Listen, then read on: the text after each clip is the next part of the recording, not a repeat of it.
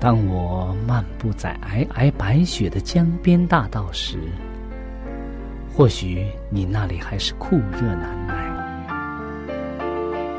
也许当我望着海边火红的日出，轻声咏唱时，你那里还是繁星满天。我们远隔万水千山，身处不同的环境，是上帝的爱。将我们凝聚在一起，我们用心来交流，用声音来沟通，用人生来实践上帝的爱。上帝是我的依靠，在我最无助的时候，他给了我生活的希望和勇气。主耶稣用生命的光照了我的人生。伊是我的爸，也是我的朋友。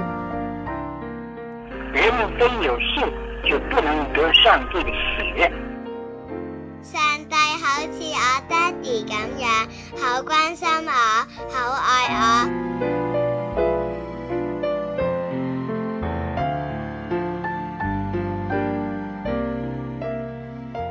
亲爱的听众朋友，我是小明。欢迎您收听由我为您主持的《小明说事》节目。在这里呢，我们将以轻松愉快的互动方式，来与您分享一些有趣的哲理故事、人物故事，或发生在你我身边的故事。同时呢，也希望你和我能够从这些故事中得到一些属灵的启示。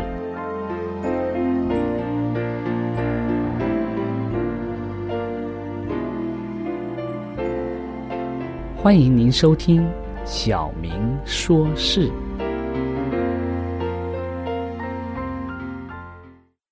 亲爱的听众朋友，很高兴我们又在空中相见了。今天呢，我们先要以一则小小的故事作为我们的开头，在故事之后呢，我们会带你进入圣经当中有些不同的故事当中，让我们在故事当中来。体会上帝对我们每个人不同的呼召。今天故事的题目是“为你而留的地方”。为你而留的地方。故事的主人公是十五岁大的这个亚历山大，在他西印度的家，他望着热带的这个日落啊。梦想着自己的未来。明天啊，他就会坐船到美国去冒险了。他将会在美国将他在这小岛上所发生的一些事情呢讲出来，给大家来听。他将会成为一个重要的人，他这样想。他将在世界上占有一席之地。我们可以想象，一个十五岁大的一个年轻人。当他离开自己的家乡，去远方去创造自己的未来的时候，他雄心勃勃的这种情景。亚历山大·哈米尔顿啊，是在一七五七年一月十一号出生的。他有一段艰苦的生活。他父亲啊，因为破产而离家出走。他年幼的时候，母亲就去世了。几年来，他一直在他叔父的账房里边当一位职员。现在机会来了，明天啊，他就要离家去美国读法律了。他到了纽约后不久啊，美国的独立战争就爆发了。亚历山大离开自己的学校，参加了美国的军队。有一天，这位。年轻的队长啊，正辛勤的挖着战壕。他感觉到有人好像在看他。他抬头一看，哇，原来是乔治华盛顿将军。亚历山大，我注意观察你已经有一段时间了。将军继续说：“呃，我喜欢你在派给你所有的工作上都有周全的方法。我要你做我的助手。”亚历山大做完事情以后啊，他就作为一个助手来到了这位将军的身边，因为他做事非常完备啊，因而被晋升为中校。当乔治华盛顿当了美国总统之后啊，他派亚历山大哈密尔顿作为财政部长。你也像十五岁的亚历山大一样。梦想着自己的将来吗？将来会如何呢？你能想象成为一一位医生，或者是工程师，或者领航员，或者是大学学院的院长吗？此刻的你啊，可能不知道你要做什么。可是有一件事你能确定：上帝在看着你，他知道你的名字，你的才干。他注意你在小事上处理的方法，他为你一生有一个非常完美的计划。在有一本书叫《天路》的第二百八十二面上写道：“再没有比在地上所特定给我们为上帝工作的地点，更确确实实的保证为我们所预备的天上住处了。”有一天啊，天国的司令可能会来到你的面前说：“啊，Betty、Mike，或者说你的名字啊，小明，或者是小张，或者什么。”他说：“我要你为我来工作，你愿意准备好来充任那个将来的职位吗？”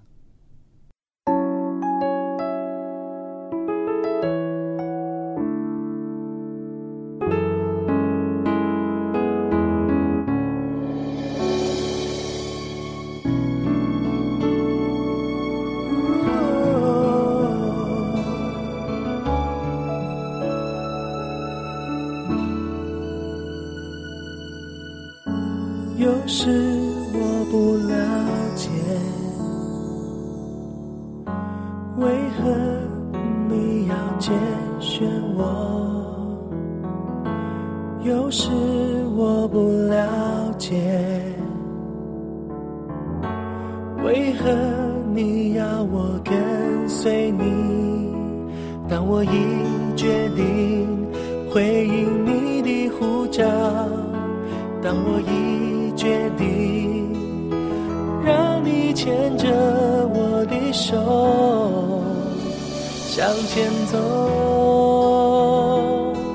我发现道路上有许多玻璃碎，走在那道路上又遭狂风暴雨，我心感到惧怕，眼泪不住地流下。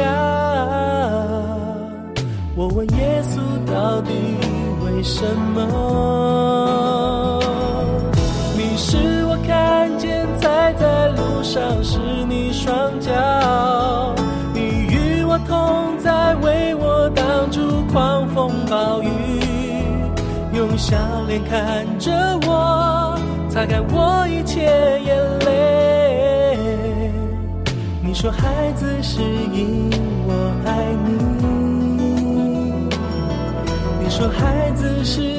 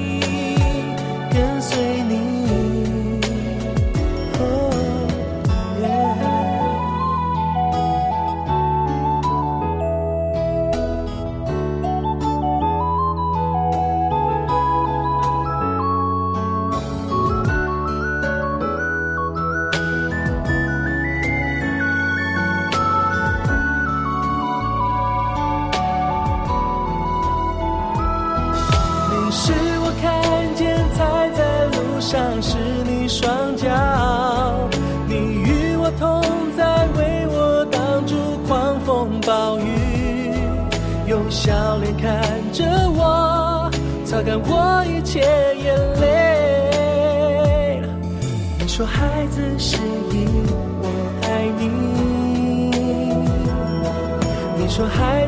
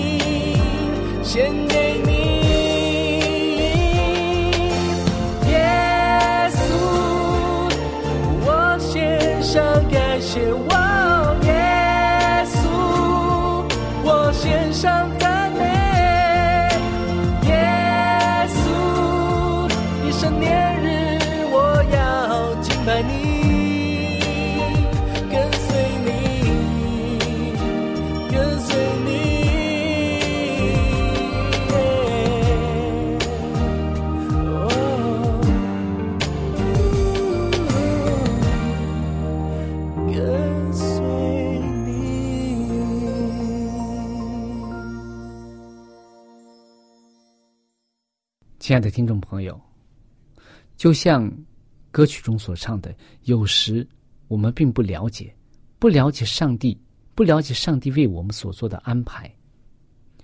我相信你我都曾经像这个十五岁的亚历山大一样，在自己的家中，或者在家中的床上，或者躺在沙发上，或者躺在沙滩上，或者在树荫之下，都做过梦。都梦想自己将来会成为一个什么样的人。有些人可能希望自己长大像父亲一样高大、伟岸，能够用自己有力的手扶起自己跌倒的孩子，用自己的关爱去照顾整个家庭。有些人呢，希望自己长大以后啊，成为一个将军，啊，像乔治华盛顿一样，带领着千军万马。去杀敌，去保卫国家。有些人呢，可能有一个小小的想法，哎，我长大想做一个小小的医生，哎，能够治病救人。当别人痛苦的时候，我能拿起手术刀来给他做手术，能够减轻他的痛苦。也有些人呢，看着千千万万的孩子，他希望自己将来做一位教师，能够教导这些孩子们学好、学习有用的知识，将来成为有用的人。我们每一个人都有自己独特的梦想，我们因着自己所处的环境，因着自己所受的教育而梦想成为不同的人。但是，作为我们每个人，我们都应该有一个共同的理想，是什么呢？是将来能够和我们创造我们的救主和拯救我们的救主能够相见，能够在一起共同的生活，有一个永远的添加。这是我们每一个基督徒所关注的、所理想的。但是，我们是不是为此做了准备呢？今天我们从这个小小的故事当中可以看到，十五岁大的亚历山大呀，他从来没有想象过，他能够成为一个国家美国的这个财政部长。他可能会想自己成为一个什么医生啊，或者是律师啊，或者是成为一个什么样的一个人，但是呢，他可能没有对他的将来有那么大的憧憬。你我可能也是这样，我们可能因着自己的印象当中的英雄形象去塑造我们的人生，但是我们可能不能想象上帝到底为我们安排了什么。就像当年的约瑟一样，大家记得吗？在圣经当中有一个小孩，名字叫约瑟，他的父亲非常的爱他，他的哥哥们非常的嫉妒他。因为什么？父亲太偏爱他了。雅各对这个约瑟的这种偏爱啊，以至于是兄弟都对他非常的记恨。约瑟小的时候啊，他也做过梦，他梦到的一些景象，他自己并不明白，但是他们的父母啊，都把他记在心中了。当约瑟被卖的时候，被哥哥们差一点被哥哥们所害。当他被卖的时候，他能想到自己的将来吗？当他做奴隶的时候，当他做一个管家的时候，他能想到自己会将来会成为一个埃及的宰相吗？当他被陷害的时候，当他被主仆这个主人的这个妻子陷害的时候，他能想到将来会出狱，会重见光明吗？当他被这个酒政啊，被善市长所忘记的时候，他能够想到这些吗？然而，约瑟在上帝的带领之下，一步一步的走着自己的人生道路，以至于他有一天成为埃及的这个宰相，拯救了千千万万的埃及人，也拯救了千千万万的以色列人。所以，我们说，我们每个人都有不同的这种将来的愿景，但是上帝对我们每个人。却有着不同的安排，这是我们可能有的时候很难去想象的。但是，上帝会根据我们每个人的天赋，会根据我们的这种对上帝的亲近、这种愿意的心，来使我们做不同的事。我们可以看到，在新约福音书当中啊，有很多人当耶稣。受洗之后，他出来做传道的工作的时候啊，他怎么样去呼召他的门徒们？耶稣有一句话非常有名，在马太福音的第四章第十九节有这样一句话：十九节说，耶稣对他们说：“来，跟从我，我要叫你们得人。”如得鱼一样，这是耶稣呼召他的这个门徒彼得和安德烈来跟从他时候所说的一句话。这也是我们现在很多牧长们在教会当中侍奉的时候所讲的一句话。耶稣说：“你来跟从我，我就叫叫你们怎么样啊？得人如得鱼一样。”我们知道，彼得和安德烈都是渔夫，都是打鱼的。他们当时的态度如何呢？当耶稣呼召他们的时候，他们怎么样啊？他们就立刻舍了网，跟从了他。这是二十节的经文。我们可以想象一下，彼得和这个安德烈和他的兄弟安德烈，他们小时候可能会也会做过梦吧。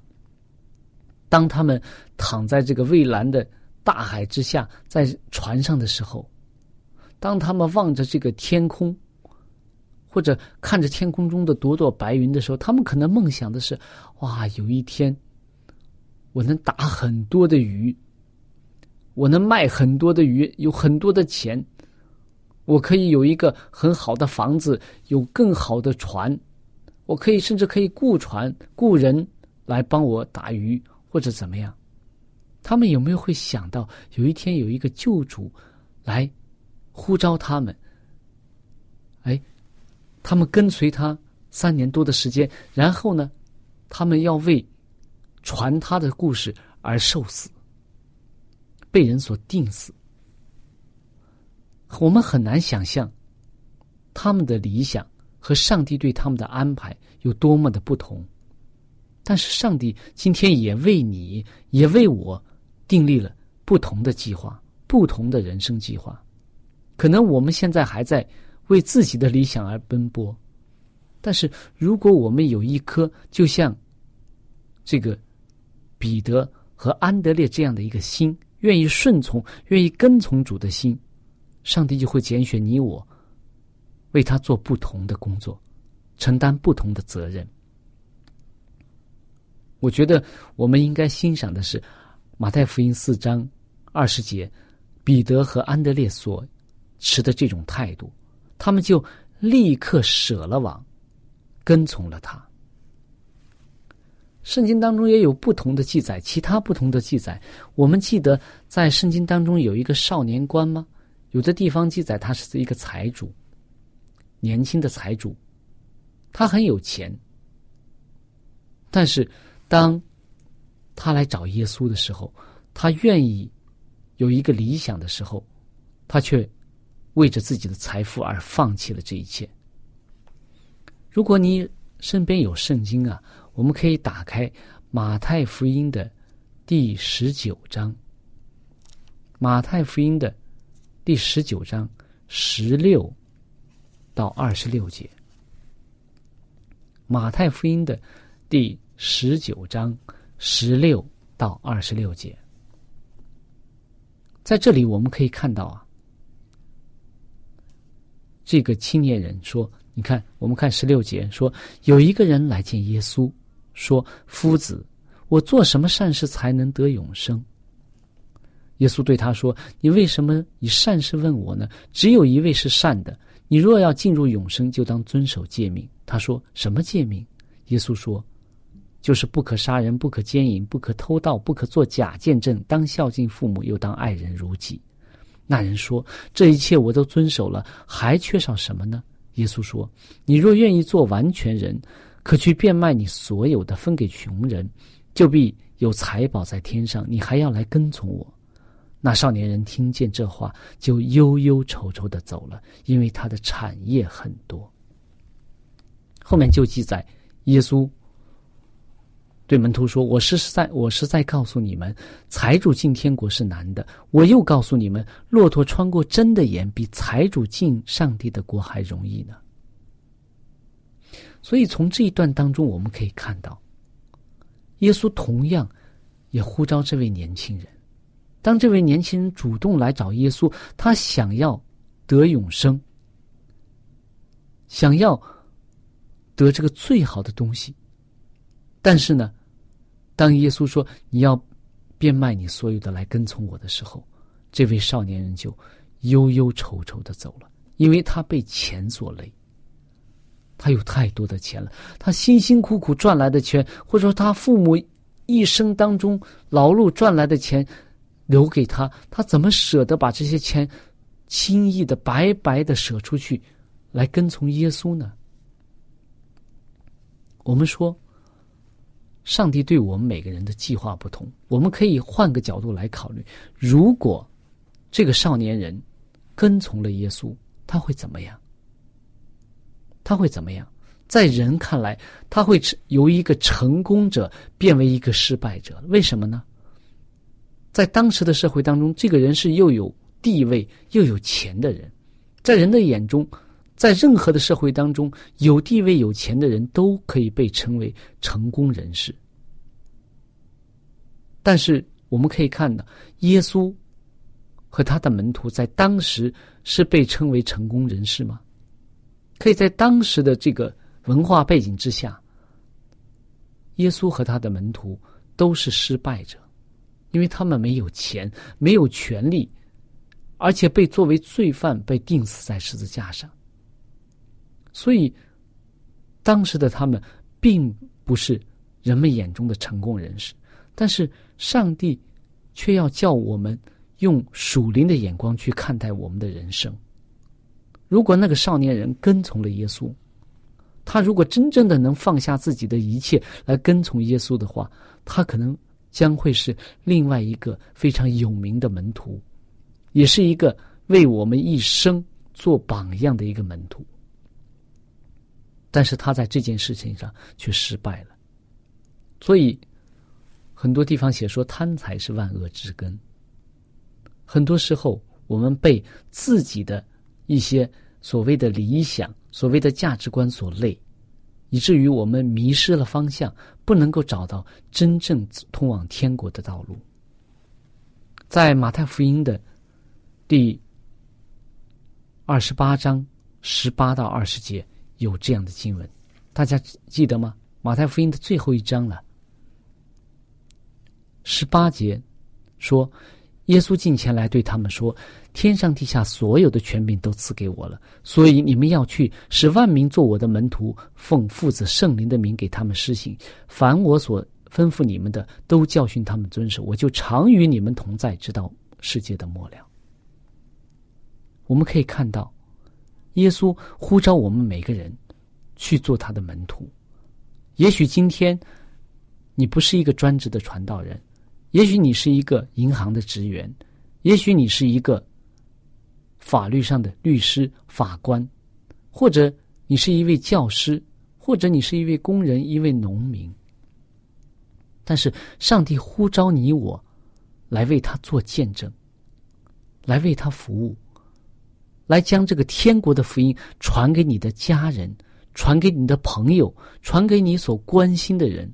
甚至传给你周围陌生的人，让大家都能够得到这个天国的福音，将来能够有永生，将来能够和创造我们的救主相见。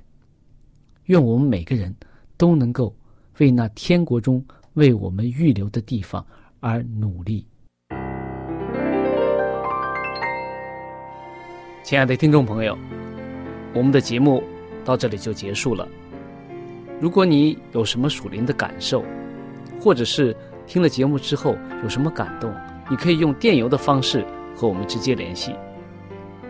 我的电邮地址是小明，就是拼音的小明 x i a o m i n g，小老鼠 v o h c 点 c n。我再说一遍，我的电邮是 x i。a o m i n g at v o h c 点 c n。那欢迎您写信给我们，我们可以在属灵的历程上可以互相勉励、互相支持、扶持，共同奔走天国的道路。在这里，我再次感谢大家收听我们的节目，上帝祝福你。再见。